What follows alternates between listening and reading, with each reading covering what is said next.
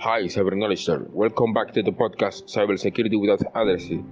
Get comfortable and get the starts. This time I'm talking about, evidence of a cyber attack.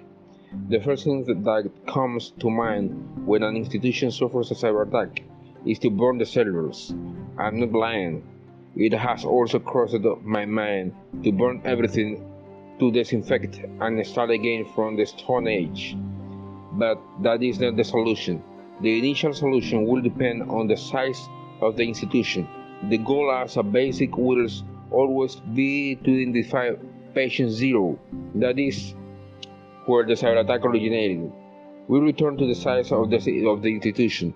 If the institution does not have servers and the communication is deployed from the router to the terminals directly, then the search for evidence is a little more complex because each terminal has a direct connection and does not go through any kind of filter, which indicates in the first instance that the attack was not directed. Rather, it seems that the lack of awareness in cyber attack issues was used as an attack vector. In simple words, an employee gave click where where it shouldn't and infected the entire institution. Based on that analysis, the next thing to do is to identify the type of attack.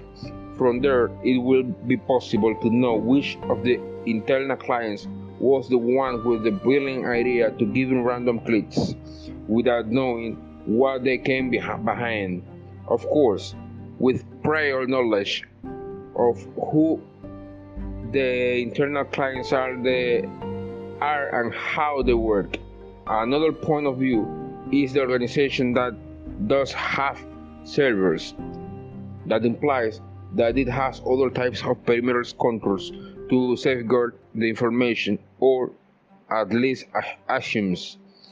Based on the on that assumption, the communication goes from the router to some perimeter security control, then to the servers, and then to the terminals according to the request they have made.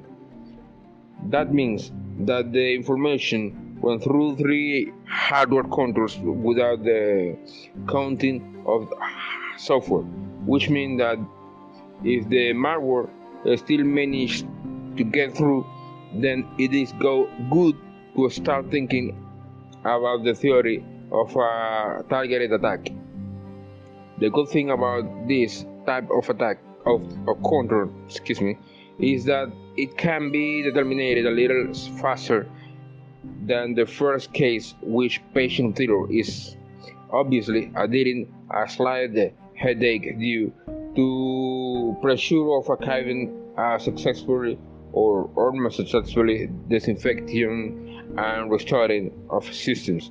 Everything will depend on the data is available to lose if there was not a correctly backup policy. But with some luck, everything will will work out. Before finishing, take a tour of our Patreon. I will leave you the URL in the description of episodes. Now, yes, remember, be safe when you're navigating the seas of the internet.